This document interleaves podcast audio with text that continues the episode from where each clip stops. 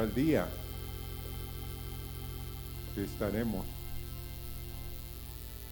y oiremos esto que cantamos.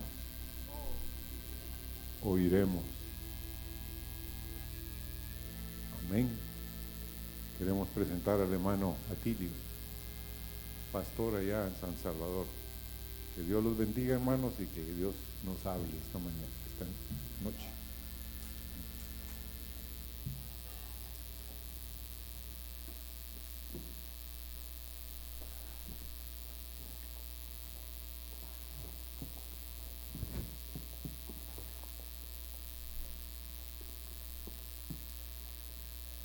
Buenas noches hermanos, Dios les bendiga. Es para nosotros, mi esposa, yo y mi yerno que nos acompaña, un verdadero gozo y privilegio que Dios nos concede estar aquí por segunda vez. Vinimos en noviembre del 2012 y estamos llegando nueve años después y hay muchos cambios. Estaban construyendo este, este local, este templo, y hoy ya está terminado y está muy bonito. Gracias a Dios por su provisión ¿no? y su bendición realmente. Mi nombre es Atilio Montano Hernández, me acompaña mi esposa María Elena, y ya dijimos mi yerno José Daniel Rodríguez. Eh, espero que en esta noche sucedan dos cosas. Una es que el mensaje que traemos sea el del Señor y dos, que lo pueda comunicar. Porque muchas veces el mensaje puede ser del Señor, pero el comunicador no lo comunica como debe de ser.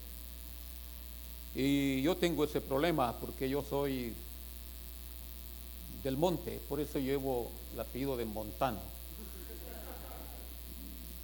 Sí, del monte, yo me crié en el monte, llegué a la capital ya grandecito, eh, bueno, era un joven, pero, pero sí nos criamos en una zona costera donde era solo monte. Así es que no nos preparamos eh, secularmente porque no hubo la posibilidad. Trabajamos desde muy niño para haber ser provisión para la familia, para ayudar a mi padre y mis hermanos. Y no tuve la posibilidad de prepararme. Entonces yo no sé por qué el Señor eh, me vio y me llamó. Y, yo sé que Él sí puede hacer cosas, aún hasta con los burritos. Y las piedras, dice, pueden hablar si Él así lo permite. Entonces, eh, entiendo eso. Pero siendo realista, a mí me cuesta resumir y, realmente eh, y hallar las palabras correctas para decirlo. Entonces, espero, si digo algo en estos tres días que voy a ministrar, eh, que sea ofensivo, no lo estoy haciendo intencional, es porque no encontré la forma, mejor forma de decirlo, ¿verdad? Amén. Entonces, eh, diciendo esto, que vamos a comenzar. Olvidé muchas cosas, olvidé mi reloj, no lo sé usar, solo para cuando salgo, pero entonces eh, vamos a calcular el tiempo aquí.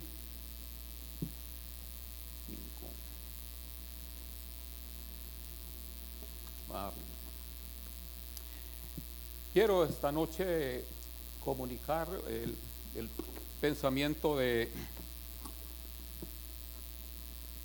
una visión de la santidad, algo que realmente eh, necesitamos o la iglesia necesita eh, para este tiempo, eh, porque es crucial realmente. así es que quiero invitarlos a Proverbios capítulo 29.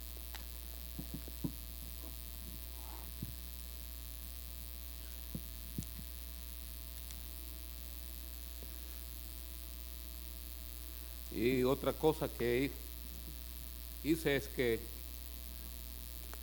había comprado esta Biblia y la tenía guardada y la que tengo en uso la vi muy desgastada y dije, mejor me llevo esta Biblia más presentable, pero me estoy dando cuenta que las páginas están un poco, la pasta endurecida y las páginas pegadas, entonces me va a costar manejarla, pero esperemos que el Señor nos, nos ayude. Entonces, este, Proverbios 29, eh, verso 18. Eh,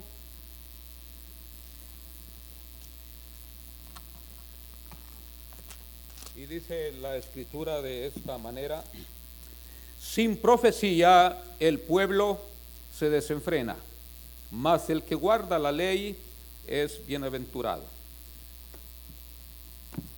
Una mejor traducción de la palabra profecía aquí o de, este, de esta palabra hebrea que es Jasón, eh, es una visión, se tiene que ver con ver, ¿verdad? Entonces, pero ver un oráculo, ver una revelación, ver eh, lejos a Dios, ver ver a Dios, o sea, es lo que realmente significa la palabra aquí traducida profecía, pero es jazón hebreo y es realmente eh, ver, tiene que ver con ver, ver una visión, ver un oráculo.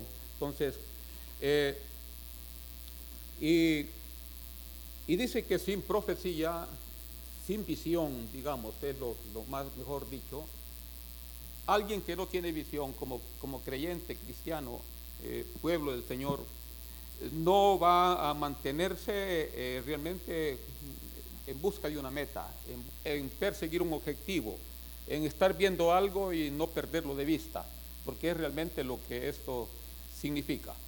Entonces, eh, y la iglesia ha perdido de vista esta meta, que es la santidad.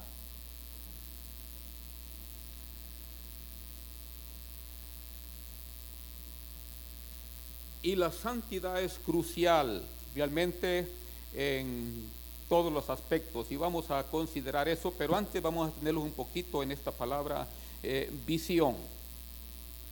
Eh, es la misma palabra que dice en Génesis 15, en el verso 1 dice, vino palabra de Jehová a Abraham o en visión a Abraham. Vino palabra de Jehová en visión a Abraham. Es la misma, o sea, Abraham tuvo esa visión. Y por eso que Abraham dice que él buscaba una ciudad y no se desvió, no perdió el entusiasmo, la, hermanos, la atención y dice que puesto, o sea, él tenía su, su mirada, su visión en encontrar la ciudad no construida por manos, sino la, celestial.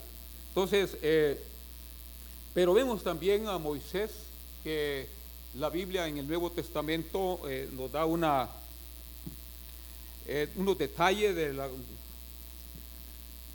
de la conducta de Moisés que realmente se mantuvo porque tenía una visión, dice aquí en Hebreos 11, verso 26 y verso 27. Teniendo por mayores riquezas el vituperio de Cristo que los tesoros de los egipcios, porque tenía puesta la mirada en el galardón. Y eso es lo que realmente hoy eh, no se tiene. Entonces no tenemos la mirada puesta en la santidad porque no miramos nada atractivo en ella. Sin embargo, es tan crucial eh, como creyentes, como pueblo, como iglesia, y vamos a verlo. Pero el verso 27 dice, por la fe eh, dejó a Egipto, no temiendo la ira del rey, porque se mantuvo como viendo al invisible. Es la misma realmente palabra, eh, eh, eh, digamos, por lo menos en el, en, el, en el griego aquí, da la misma, el mismo mensaje, el mismo pensamiento. Esta palabra que traducen aquí como mirada, puesta la mirada en el verso 26, puesta la mirada en el galardón, es una palabra que, que literalmente está compuesta de dos frases. Es la palabra apoblepo esta palabra apoble, apoblepo está realmente eh, construida de dos frases. Apo, que quiere decir lejos de, y blepo, que quiere decir ver. O sea, ver de lejos, o sea, estar mirando algo de lejos. Pero la idea aquí es que él está mirando eh, de una manera que no quiere ser distraído. O sea, no, no quiere ser distraído, no eh, quiere desviarse porque él quiere contemplar con detalle el asunto donde él tiene su mirada. Y este aquí dice que él tenía su mirada puesta en el invisible. O sea, estaba viendo algo que no lo podían ver ojos naturales. Estaba viendo realmente lo invisible. Y esto puede realmente verse de dos maneras. Una aquí es viendo lo de lejos y viendo en las cosas espirituales, manteniéndose allí, pero puede también verse de otra manera, viendo eh, lo natural, una, teniendo una, visión o meta eh, literal, como lo que sucedió con Eliseo, cuando realmente él le pidió a Elías que, o Elías le pidió que pidiera algo, que él hiciera por él antes que subiera o se fuera quitado. Y Eliseo le dijo realmente, yo, yo quiero recibir eh, una doble porción de tu espíritu. Y Elías le dice, cosa difícil has pedido, pero si me vieres, cuando fuere quitado, te será hecho, y si no, no. Pero en el verso que sigue, esto está en primera, Segunda de Reyes, capítulo 2, versos 9 eh, al 11. Entonces, en el verso 11 dice que, en el verso 10 dice que de repente van, ellos van caminando, hemos oído esto muchas veces del hermano Marvin, van caminando y platicando y de repente dice un carro de juego los separa. Y realmente eso es eh, algo muy propicio para eh, distraer a alguien. A nosotros nos distrae cualquier ruido, eh, cualquier plática o algo que suceda nos hace ver, nos hace perder la visión de lo que estamos eh, viendo y nos volteamos a ver lo que suena o lo que alguien dijo, pero así somos. Entonces, y aquí un carro de juego, algo sobrenatural que los aparta y realmente eh, dice allí en el verso que sigue, viéndolo Eliseo, cuando fue quitado. O sea, él mantuvo su visión y no fue distraído, no fue realmente, eh, no apartó su mirada. Tenía la visión de recibir la doble porción del espíritu de Elías y lo recibió. Pero son cosas realmente que eh, nos asombran, porque conociéndonos realmente cómo somos, eh, nos desviamos muy fácil.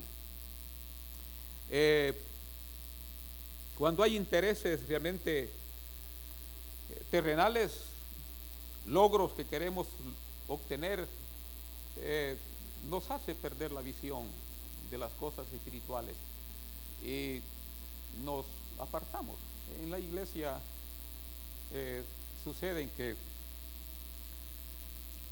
los jóvenes a lo menos con uno o dos jóvenes sucedió, y es que estaban orando por un trabajo y realmente costó hallar el trabajo, lo obtuvieron, pero al obtenerlo realmente eso les distrajo lo espiritual y se dedicaron de lleno al trabajo y hasta dejan de congregarse. Y por último pues si hay una tibieza y, y después ya realmente no se puede eh, tomar el nuevo propósito de seguir eh, o hacer un esfuerzo para congregarse, realmente eh, lo distrae.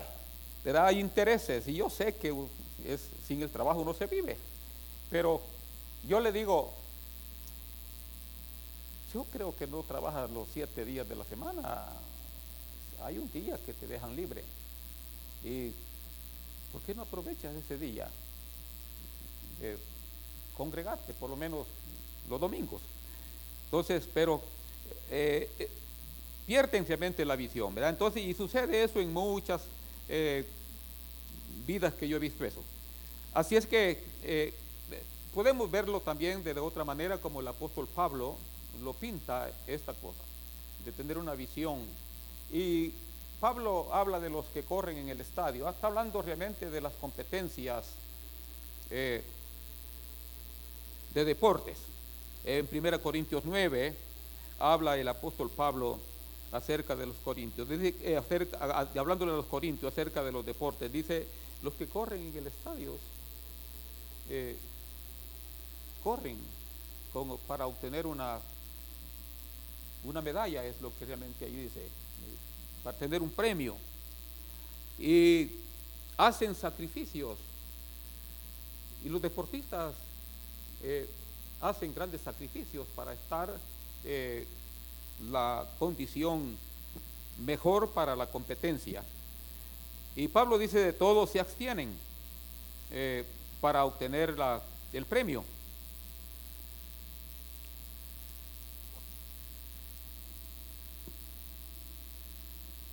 Una visión, o sea, en, esa, en ese campo es el deportista, dice, él se mira a sí mismo corriendo más rápido que los demás.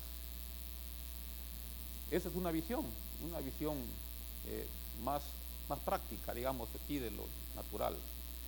El saltador, los que saltan, realmente él se mira a sí mismo saltando más que los demás. Y tiene esa meta él realmente de, del día llegado va a saltar más alto que los demás. Los que lanzan las jabalinas, realmente, hermanos, también, dice, se mira de esa manera lanzándolo más lejos que todo. Es una manera de tener una visión y para lograrlo ellos realmente tienen dietas que los hagan mantener su cuerpo en las condiciones indicadas para poder eh, competir y ser el ganador.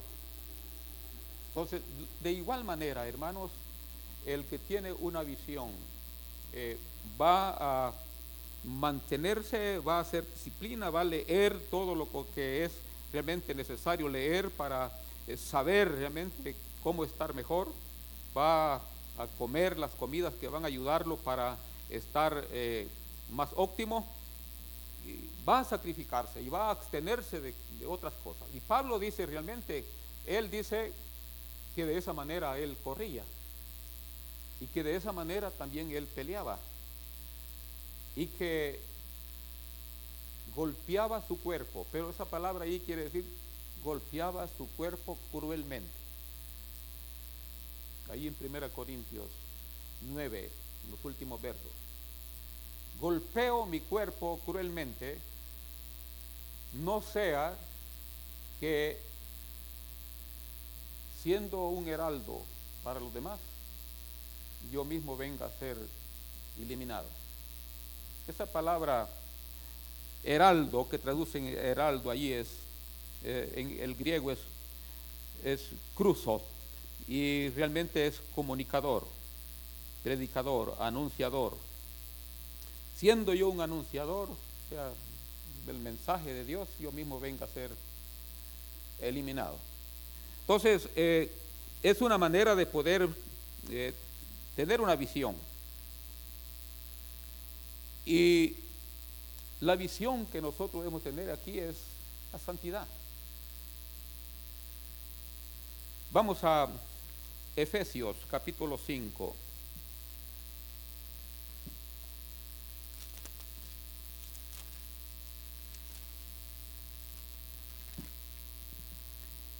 Dice en el verso 26, esto es algo que Pablo estaba comunicando acerca del matrimonio.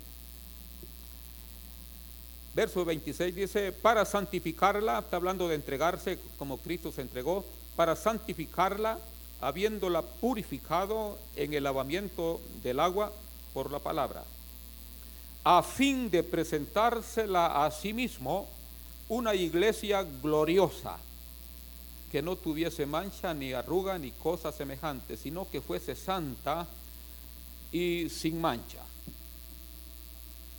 Mire, para que la iglesia tenga este, hermanos, esta posición de ser gloriosa eh, y sea santa realmente, lleva tiempo. Y realmente, hermanos, el tiempo de la venida del Señor entendemos que está bastante cerca. Esto, hermanos, del virus está realmente mostrándonos que el Señor está bastante cerca. Eh, parece que esto del virus ya está haciendo como eh, un preámbulo para lo demás que viene. Nos indica realmente que, el Señor está próximo a venir. Y Él quiere, hermanos, presentarse a sí mismo una iglesia gloriosa.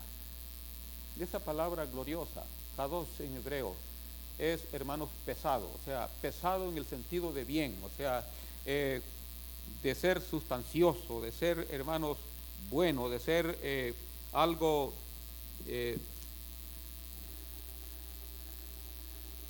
que no es liviano, no es algo vano, no algo, hermanos, pesado, algo de valor.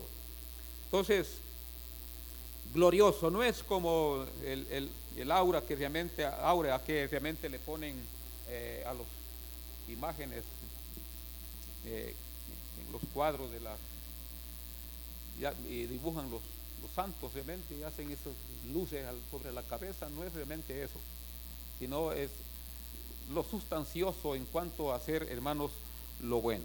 Entonces, eh, es pesado. Pero no quiero hablar acerca de realmente de esta de, la gloria, sino de lo que es la, la santidad. Dice que Él quiere presentarse una iglesia que sea santa y que no tenga manchas.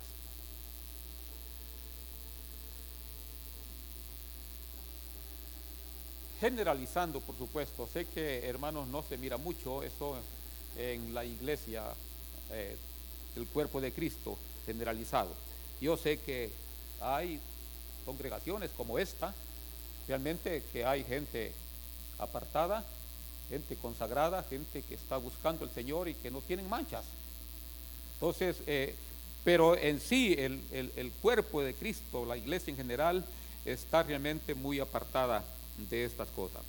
Entonces, Él va a presentarse a sí mismo, es, es por la cual se entregó, dice, Él fue a la cruz, murió, y realmente se entregó a sí mismo para presentarse a sí mismo una iglesia gloriosa, que no tenga manchas, ni arrugas, ni cosas semejantes, que sea santa y que no tenga mancha.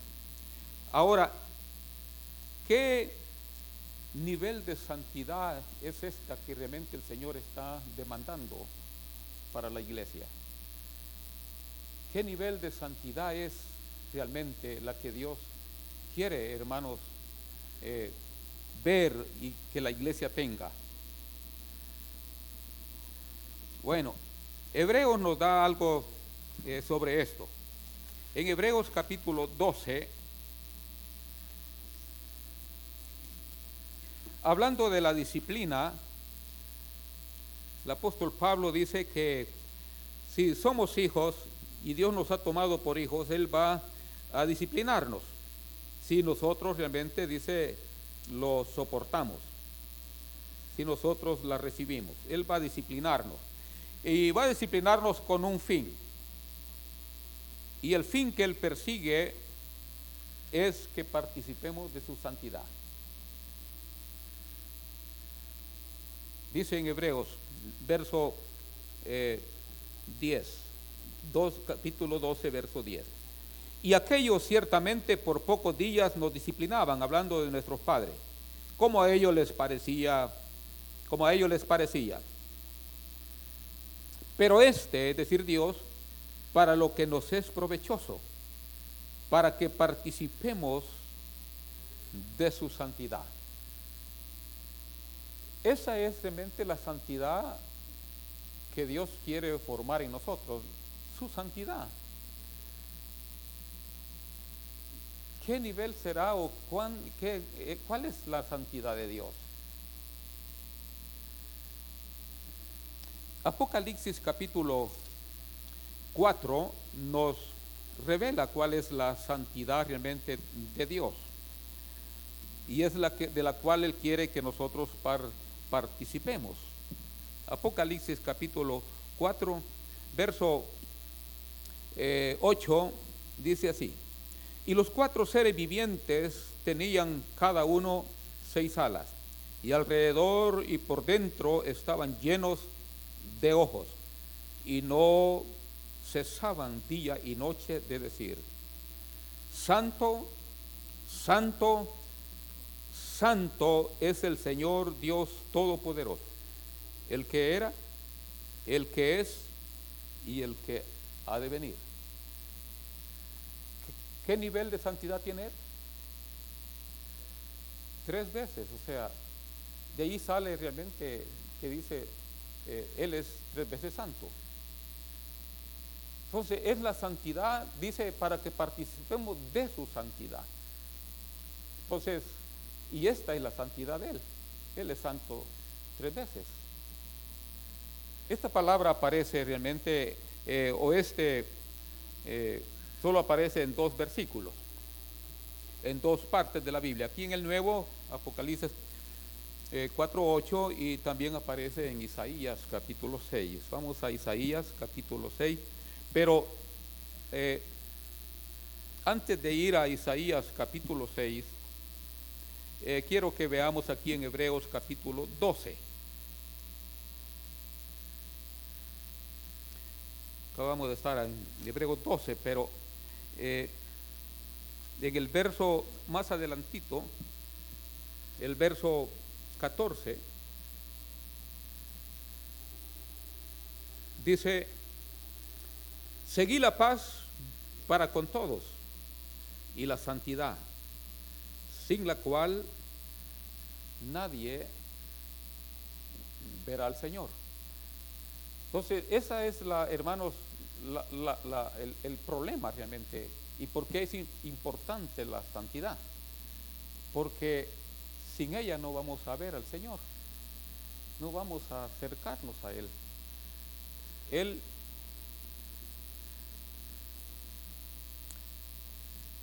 quiere que tengamos paz para con todas las personas y tengamos santidad. Esos dos son requisitos, hermanos, que debemos llenarlos para poder acercarnos al Señor y poderlo ver. Entonces, eh, teniendo eso en mente, quiero que vayamos a Isaías capítulo 6. Perdónenme, yo tengo problemitas con, no acostumbro tener el, micrófono en la mano, yo siempre lo tengo en el pedal porque, ah, pero bien, eh, dice, por eso va a salir mal la grabación, porque lo tengo aquí, porque no, estoy acostumbrado a tenerlo aquí, pero, bien. Eh, dice en Isaías capítulo 6, eh, leyendo del verso 1 en adelante, en el año que murió el rey Usías, vi yo al Señor sentado sobre un trono alto y sublime, y sus falda llenaban el templo. Por encima de él había serafines, cada uno tenía seis alas, con dos cubrían su rostro, con dos cubrían sus pies y con dos volaban.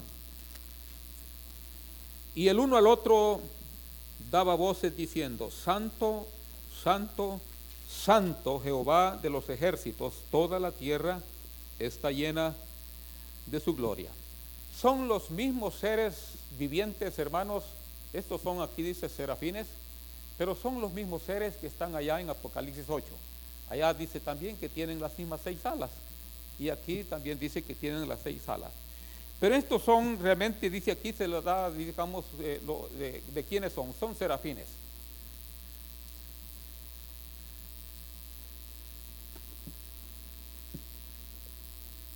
La palabra en sí es serás.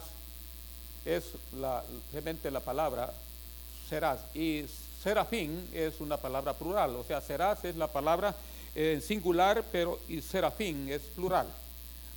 Y entonces aquí, eh, estas son criaturas ardientes, son de juego, porque es lo que dice el hebreo, porque serás es, es llama,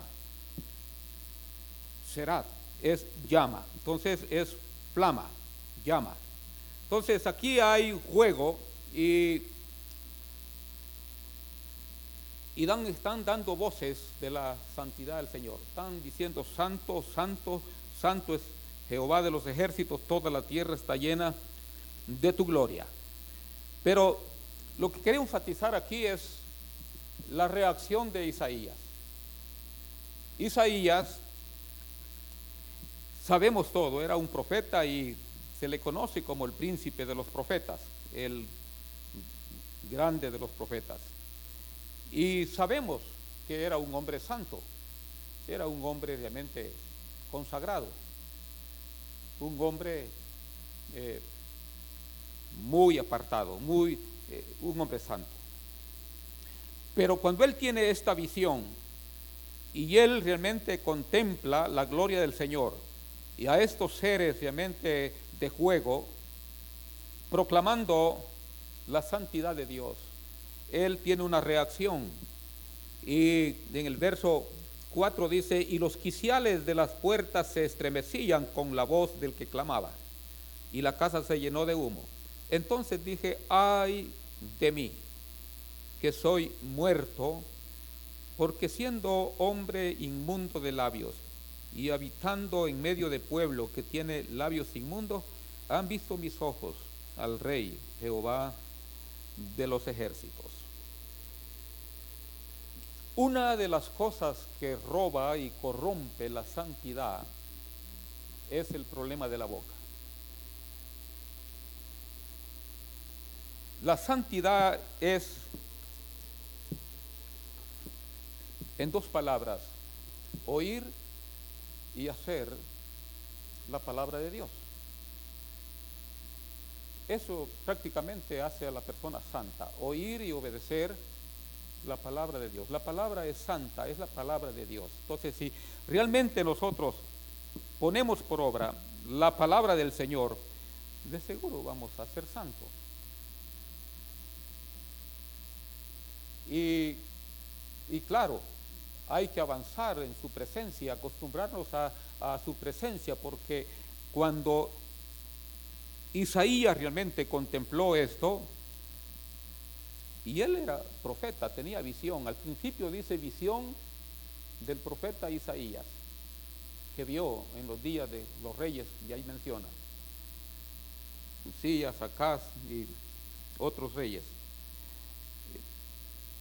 La visión es la misma palabra esta realmente que estamos hablando de, de Jasón, ver una visión. Entonces él estaba acostumbrado a tener visiones de Dios ver la palabra del Señor, pero cuando vio al Señor en sí, sentado en su trono, con esos seres de juego, realmente proclamando la santidad del Señor, dice que él se sintió inmundo de labios. Y ese es el problema mayor realmente que afecta a la iglesia y le roba la santidad.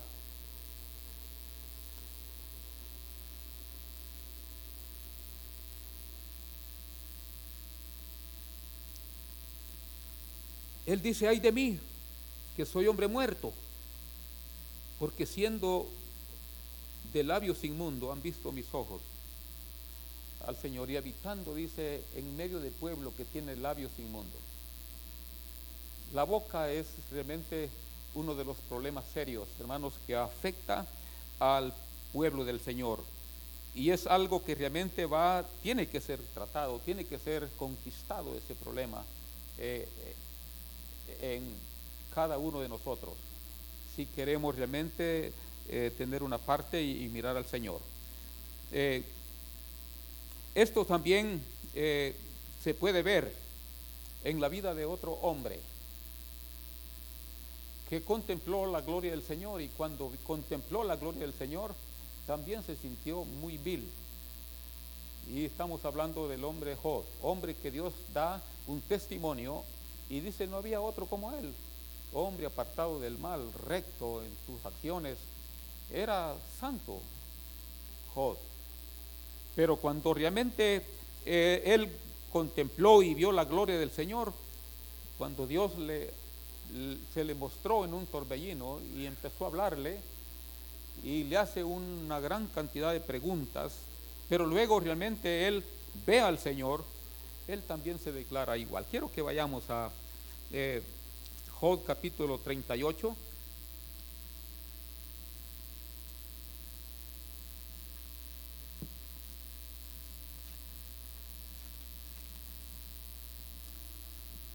Dice en el verso 1, entonces respondió Jehová a Job desde un torbellino y dijo, y continúa allí diciéndoles la pregunta, eh, un montón de preguntas. En el verso, en el capítulo 40, en el verso, sí, verso 40, verso 4 dice, he aquí, yo soy vil. ¿Qué te responderé?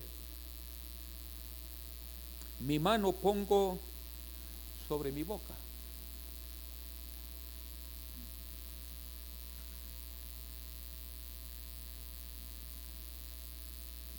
Él encontró también problemas en su boca. Isaías, el profeta santo, encontró problemas en su boca, vio, entendió que el pueblo en medio del que él vivía eh, tenía problemas de la boca. Y Job aquí también. Y fue el mismo problema de sus tres amigos que el Señor le dice, realmente dice, no quiero trataros a ustedes afrentosamente. Tómense ciertos animales, vayan a donde dejó, ofrezcan un sacrificio y luego que Él ore, porque no quiero tratarlos eh, afrentosamente, porque ustedes no han hablado bien.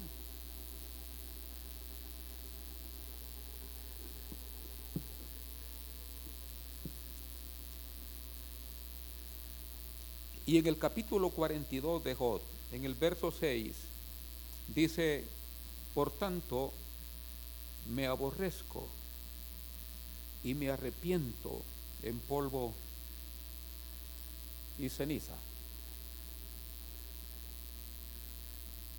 ¿Cómo hablamos nosotros, estimados?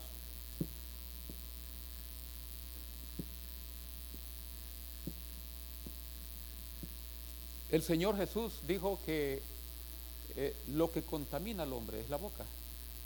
Mateo 15. Porque de allí salen, hermanos, las malas palabras, las blasfemias. Lo que sale de la boca es lo que contamina al hombre. Pero Cristo dice que Él se entregó para purificar la iglesia y para santificarla, para presentársela a sí mismo una iglesia gloriosa que no tuviese mancha, ni arrugas, ni cosa semejante. ¿Qué es realmente una mancha? Apocalipsis capítulo 14 y verso 5 dice eh, que son sin mancha, porque no fue hallada mentiras en su boca. Entonces indica que realmente la, la mentira es algo, es una mancha que realmente nos va a afectar. El Señor se entregó para purificarnos, para tener una iglesia gloriosa y para presentársela a sí mismo de esa manera.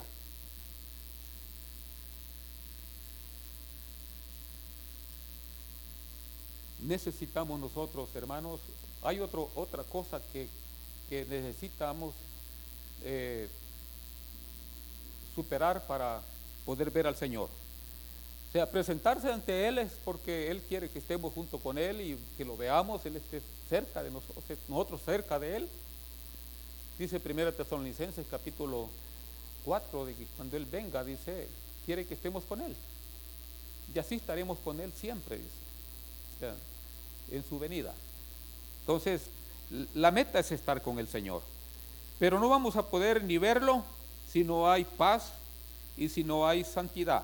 Pero hay otra cosa, Mateo 5, verso 8 dice que bienaventurados los de limpio eh, corazón, porque ellos verán a Dios.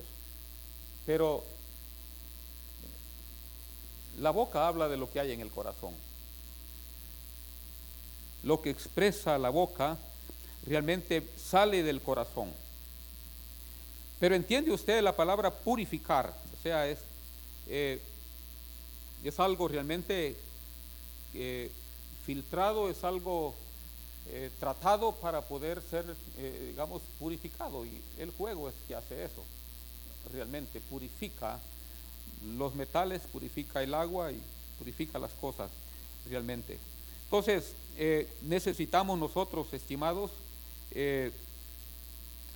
presentarnos delante del Señor y permitirle que realmente Él obre en nosotros, trate con nosotros. Y yo creo que este tiempo es para eso. Es para realmente tratar con nosotros y que así realmente podamos nosotros eh, limpiar nuestra boca. Dice Sofonías, capítulo 3.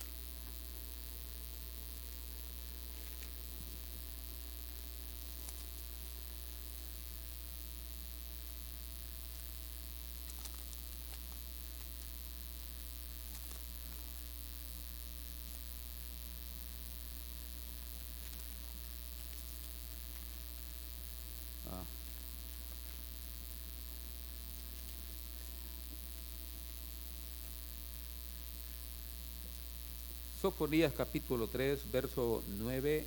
Eh,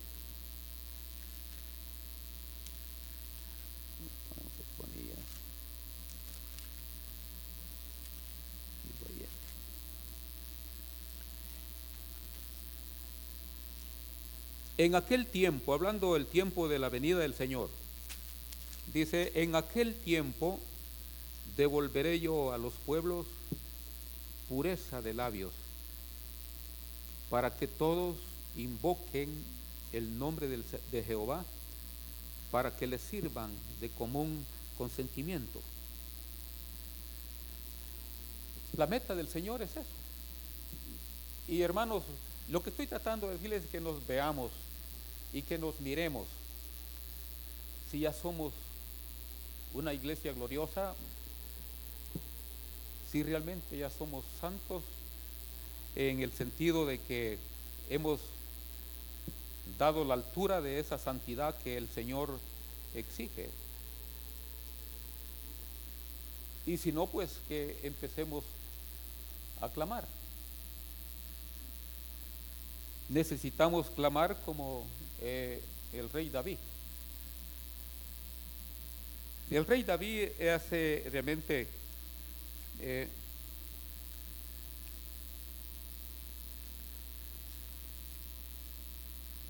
estas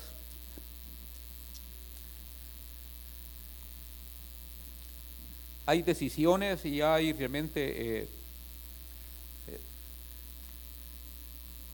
reconocimiento de, que solo Dios puede hacerlo. En el Salmo 17, verso 3 dice, he resuelto que mi boca no haga transgresión.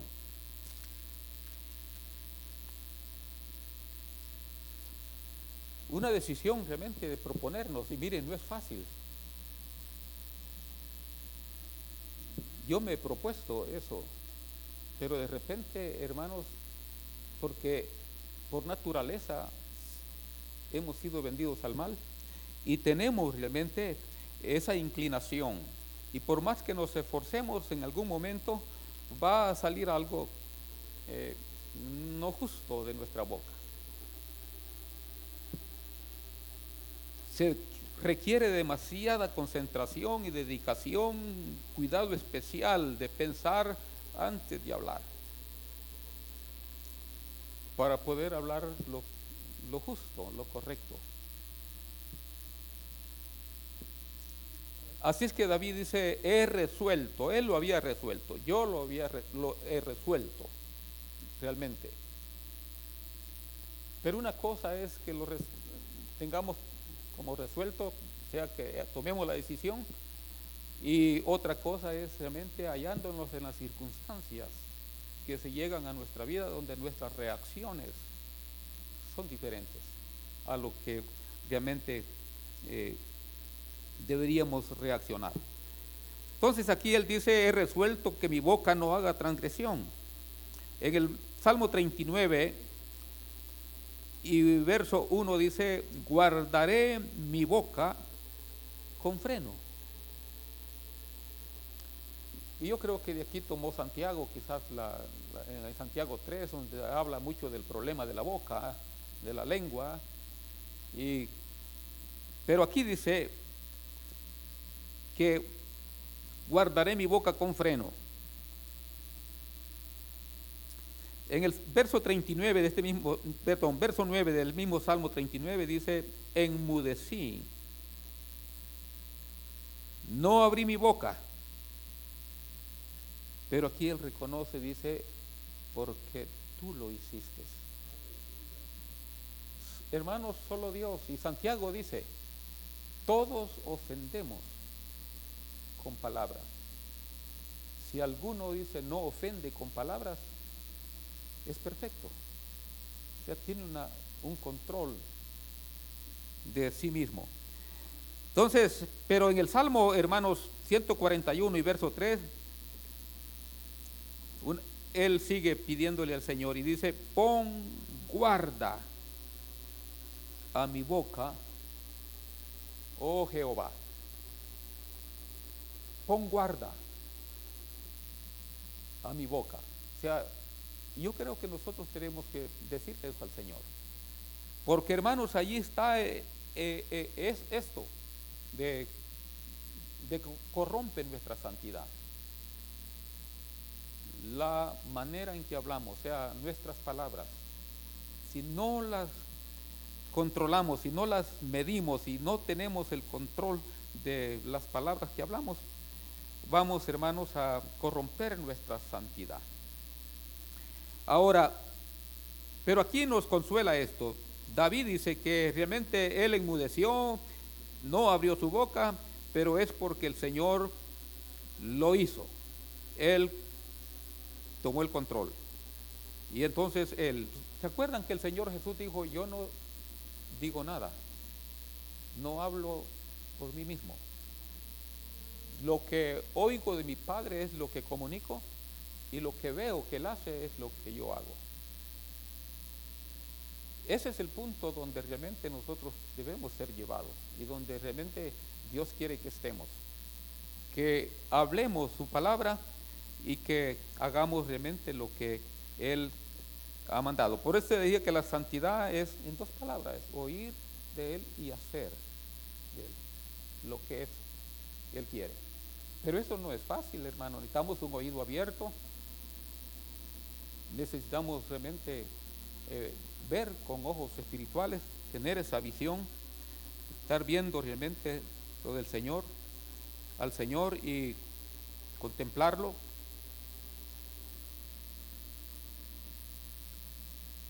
Y oírlo para poder nosotros hacer únicamente las cosas que quiere que hablemos y digamos. Eh, y, hagamos, perdón.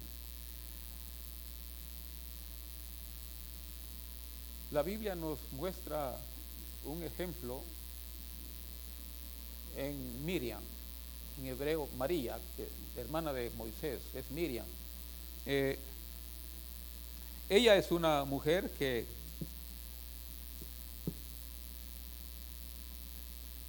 desde niña manifestó realmente una actitud de dar su vida por otro. O sea, ella era una jovencita, una eh, muchachita, cuando Moisés nació y lo tuvieron tres meses en el hogar y no pudiéndolo ocultar más, dice, pues tenían que hacer algo y lo pusieron en la arquita que construyeron de juncos y lo pusieron junto al río. Es María, no había otra hermana, otra, no cuenta la Biblia, de otra persona, eh, de otra hermana de Moisés. Era, es María, y era la mayor, parece, de todo. Entonces, vemos nosotros que dispuesta ella a arriesgar su vida en el río Nilo, era un río que estaba pestado de cocodrilos. Sin embargo, ella tuvo realmente el coraje de, ir por mandato de su madre, le dice que, que, fuera y observara qué sucedía con el niño. Pero ella tuvo realmente la idea, de, le nació cuando la princesa de Egipto mandó a, ver el arquita que había allí y ella realmente tuvo la idea de decirle realmente, te, te buscaré una nodriza para que cuide de este niño. Y fue a llamar a su mamá, la mamá de Moisés y la mamá de ella. Entonces, decir Jocabed. Eh, la vemos en Éxodo 15, realmente, hermanos, es, eh, fue la, líder de la alabanza y dice que cuando eh, pasaron el mar, el mar rojo y las aguas se volvieron contra los egipcios, el ejército de, Egipto. Eh, dijo ella a, invitar al pueblo y a cantarle al Señor. Era realmente una profetisa, ella realmente era una líder. La Biblia misma Biblia dice que Dios encomendó la salvación o la del pueblo de Israel en las manos de, de ellos tres, de, esos tres hijos de Jocabet y de Amram. Entonces, eh, una mujer realmente importante. Pero ella, eh, ya bastante mayor y bastante, eh, ¿cómo podríamos decir? Confiada en que su posición era elevada y pensó ella que ella tenía el derecho de juzgar. Y empezó a hablar mal de Moisés. Dice que era en cuanto a la mujer cusita, o sea, la mujer que había tomado Moisés. Pero viéndolo bien, Dios no dijo nada. Sea, él, no vio ninguna falta en Moisés. Pero ellos, ellos sí la vieron, tanto María, y empezaron, dice, a murmurar, a hablar mal de Moisés. El Señor lo vio y se enojó y le vino juicio. Muchas veces nosotros pensamos que como líderes, o sea, hay líderes y como ser líderes tenemos el derecho de, hablar del pastor o de querer corregir al pastor o de realmente eh, indicarle lo que anda bien y lo que no. Realmente pensamos nosotros que ser un poquito puesto en alto, eso nos da el derecho de hacerlo. El Señor se enojó y le vino juicio a María. El pueblo se detuvo por siete días sin avanzar para corregir el problema. El corazón es tremendo, hermanos. Y se van a prestar muchas ocasiones donde nos hagamos pensar mal, nos haga pensar mal y, y nos haga hablar. Voy a terminar con este punto porque el tiempo es, corre rápido. Un predicador bastante conocido en su tiempo eh, llegó a otra ciudad para hacer una actividad de, de una semana. Y había una pareja que conocían al predicador y les agradaba la forma que él predicaba. Entonces decidieron realmente no perderse ni un día de las reuniones que iba a haber allí.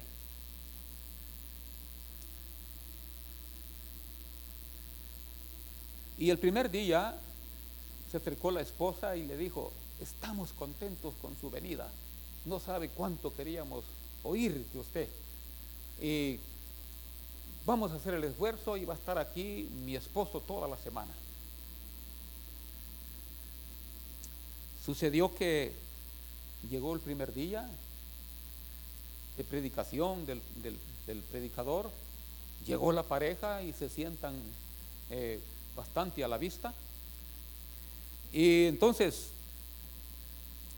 sucedió que el hermano, el esposo de la hermana que había dicho eso, eh, contento a saludarlo y dispuesto a quererlo oír. Entonces sucedió que a los poquitos minutos él estaba dormido, recostado sobre su esposa. El predicador sintió algo mal en su corazón y algo que no le gustó, pero se quedó callado. Y realmente eh, el siguiente día llegaron otra vez y de igual manera contento el hermano, el esposo de la hermana y con la intención de querer estar ahí atento para oírlo, pero de repente, a los pocos minutos, otra vez estaba él dormido, recostado en la, esposa. Sucede que al cuarto día la esposa se le acercó, la esposa del, que se dormía se le acercó al predicador y le dice, quiero, no creo que fue el último día, que el último día de la actividad fue que se le acercó y le dije, gracias pastor, gracias predicador eh, por sus mensajes, nos han eh, bendecido mucho a mí y a mi esposo. Y él dijo dentro de sí, si él a dormir se ha venido, ¿cómo va a ser de bendición?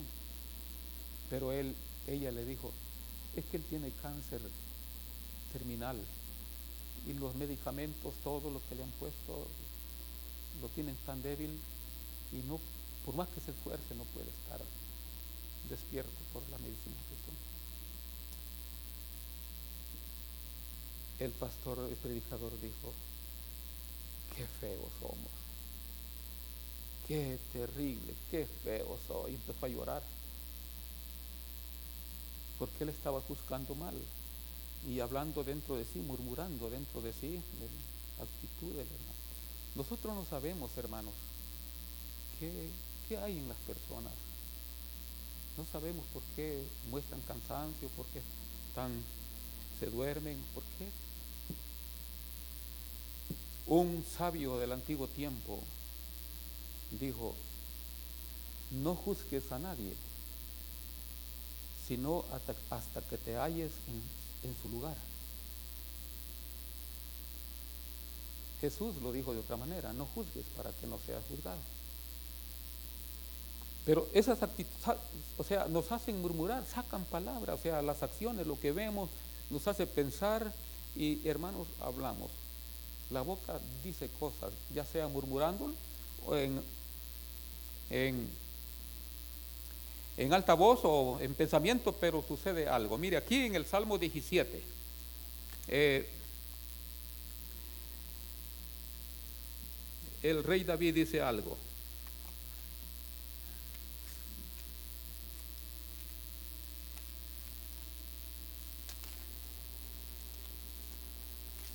La, el dice de la boca habla de lo que hay en el corazón. Entonces nosotros eh, pensamos, eh, juzgamos, y todo eso viene del corazón, y la boca lo expresa. El Señor lo oye de todas maneras.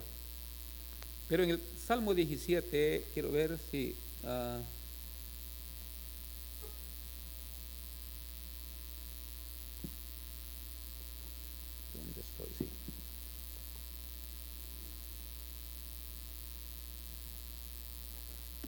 Creo que es el 19, perdonen.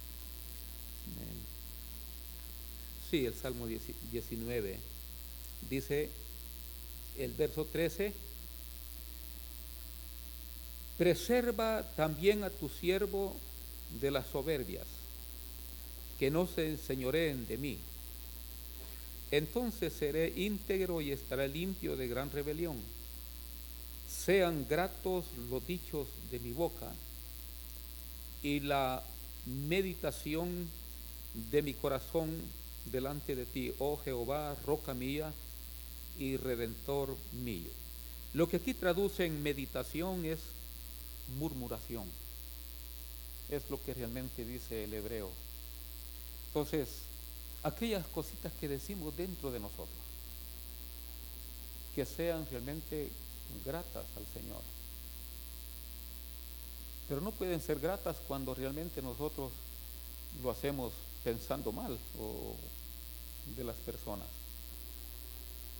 Pensemos, hermanos, realmente eh, eh, teniendo el corazón del Señor, que realmente eh,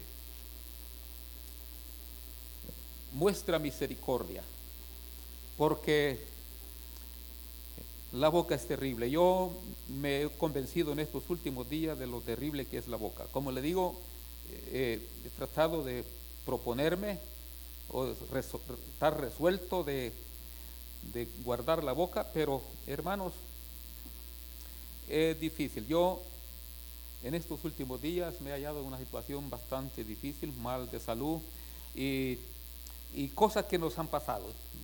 Tenemos un perro Rottweiler de esos grandes y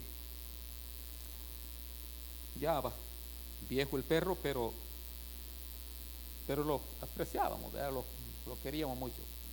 Pero sucede que eh, últimamente hacía cosas que me enojaron, Entonces, eh, yo aseaba, lo aseaba siempre todo, pero él tenía algo y no sé por qué en su ancianidad, porque ya tenía 13 años, eh, creo que 13 o 14 años, ya es lo que un perro está viviendo, digamos, estaba anciano, pero él estaba robusto, tenía una fuerza tremenda y me alaba y, tremendo. Entonces, pero yo le, le decía algunas veces, yo creo que tú eres un puerco en apariencia de perro. ¿Y sabe por qué? Porque últimamente eh, yo le había acercado para que no llegara por otro lado de la casa, porque él ensuciaba todo realmente, más que todo con el orín, no, no lo demás, sino que el orín. Entonces, eh, y yo le dije eso, y él, un perro tan amable, tan, tan, este, prestaba atención. Cuando yo le hablaba, él se quedaba con los ojos fijos y, quietecito oyéndome. Y yo creo que lo herí cuando le dije eso. Eh, de que él era un, cerdo. Le digo, yo, creo que tú no eres un perro, eres un cerdo. Mira todo lo que has ensuciado, porque todo ensuciado de orina, si no orinaba en un solo lugar, sino todo, todo. Y entonces, y yo dije, mejor te murieras.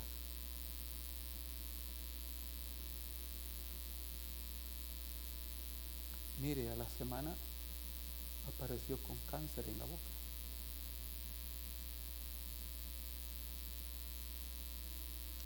Yo vi que no comía y de repente yo me enojaba porque dejaba la comida también. Porque era gustoso, sumamente gustoso. Entonces, me enojaba que dejaba la comida, pero le buscábamos lado con mi esposa y le decía, ¿qué le hacemos? para que él coma, porque las semillas en sí, o sea, el concentrado, no se lo comía. Él se lo comía, se iba mezclado con algo más, entonces, pero no se lo comía. Entonces, eh, me enojó y yo le dije, mejor te murieras.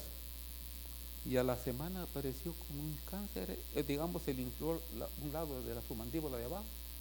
Y bueno, se lo observé y le vi la, la una chibolita allí. Lo llevo donde el veterinario, es una veterinaria, y lo operó y se lo arrancó y todo. Pero me dice, tráigalo dentro de una semana. Y fue este lunes, que era, tocaba llevarlo y lo llevamos este lunes. Y realmente no se le controló. Ya iba, digamos, llegándole a la oreja, toda la parte hinchada y toda la cuestión, y me dice la veterinaria, no hay más que hacer. Si lo deja así con vida, le va a haber mucho sufrir y lo va, eh, le va a dar mucho trabajo porque hay que estar limpiando porque él, él babeaba con sangre prácticamente, entonces del tumor y todo eso. Entonces, el lunes tuvo que sacrificarlo. Pero yo me admiré, hermanos, del poder de las palabras. Qué tremendo. Porque me dijo a la veterinaria, por supuesto, estos perros padecen siempre de eso. O sea, casi es su, su mayor problema es que todos casi mueren de cáncer, el Rottweiler.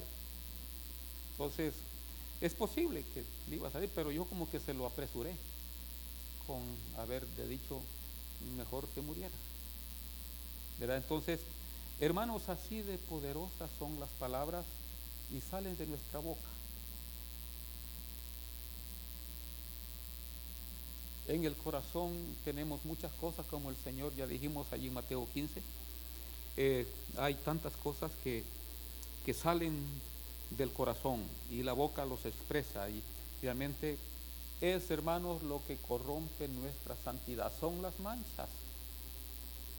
El Señor dijo, orad por los que os ultrajan. ¿Y qué es ultrajar? Es arrugar en extremo. Y Él dice que viene por una iglesia que no tenga arrugas. Entonces el menosprecio, la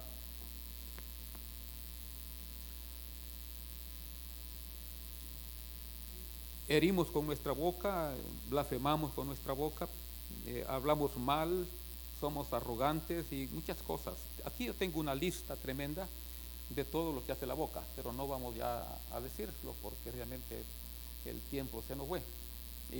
pero hermanos,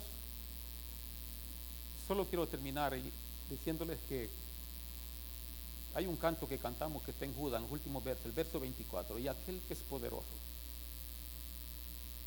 para presentarnos delante de Él sin caída. Y la boca nos hace caer constantemente. Eso es, es el problema mayor, hermanos, realmente, de todos nosotros. Nuestra boca. Y Pero el Señor es sumamente poderoso y si realmente tenemos conciencia, lo que yo estoy tratando es que tengamos conciencia de ese problema, que no nos va a dejar acercarnos al Señor y que va a ser un problema para el tiempo en la venida. Nuestra boca causará problemas delante del Señor y vamos a, a perder la bendición si eso no es corregido en nosotros. Entonces dice eh, y aquel que es poderoso para guardarnos sin caída y presentarnos sin mancha delante de su gloria con gran alegría. Romanos 16, 25 habla de también eso. Eh, Efesios 3:20 y Colosenses 1:22 nos está hablando precisamente de eso, que Dios es poderoso para terminar su obra en nosotros. Si nosotros reconocemos que tenemos ese problema, presentémoselo a Él y digámosle, Señor, eso me mancha, es mi boca mi problema. Y Señor, haz tú la obra, por favor. Quiero hallarme un día en tu presencia. Quiero ser parte de la iglesia santa y gloriosa. Que el Señor, hermanos, nos nos ayude y haga su trabajo en nosotros, que nosotros podamos decirle, Señor, aquí estoy. Limpia, por favor, este problema en mi vida. Y ojalá que esto no sea, hermanos, realmente, o, que esto, sea, esto cuente con ustedes. Espero que, que no, ¿verdad? Amén. Nuestro hermano, por favor.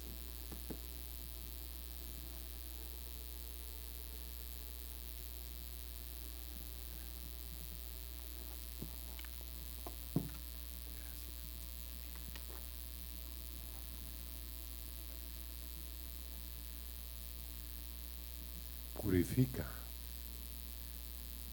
oh Dios, con tu fuego santo, tu templo.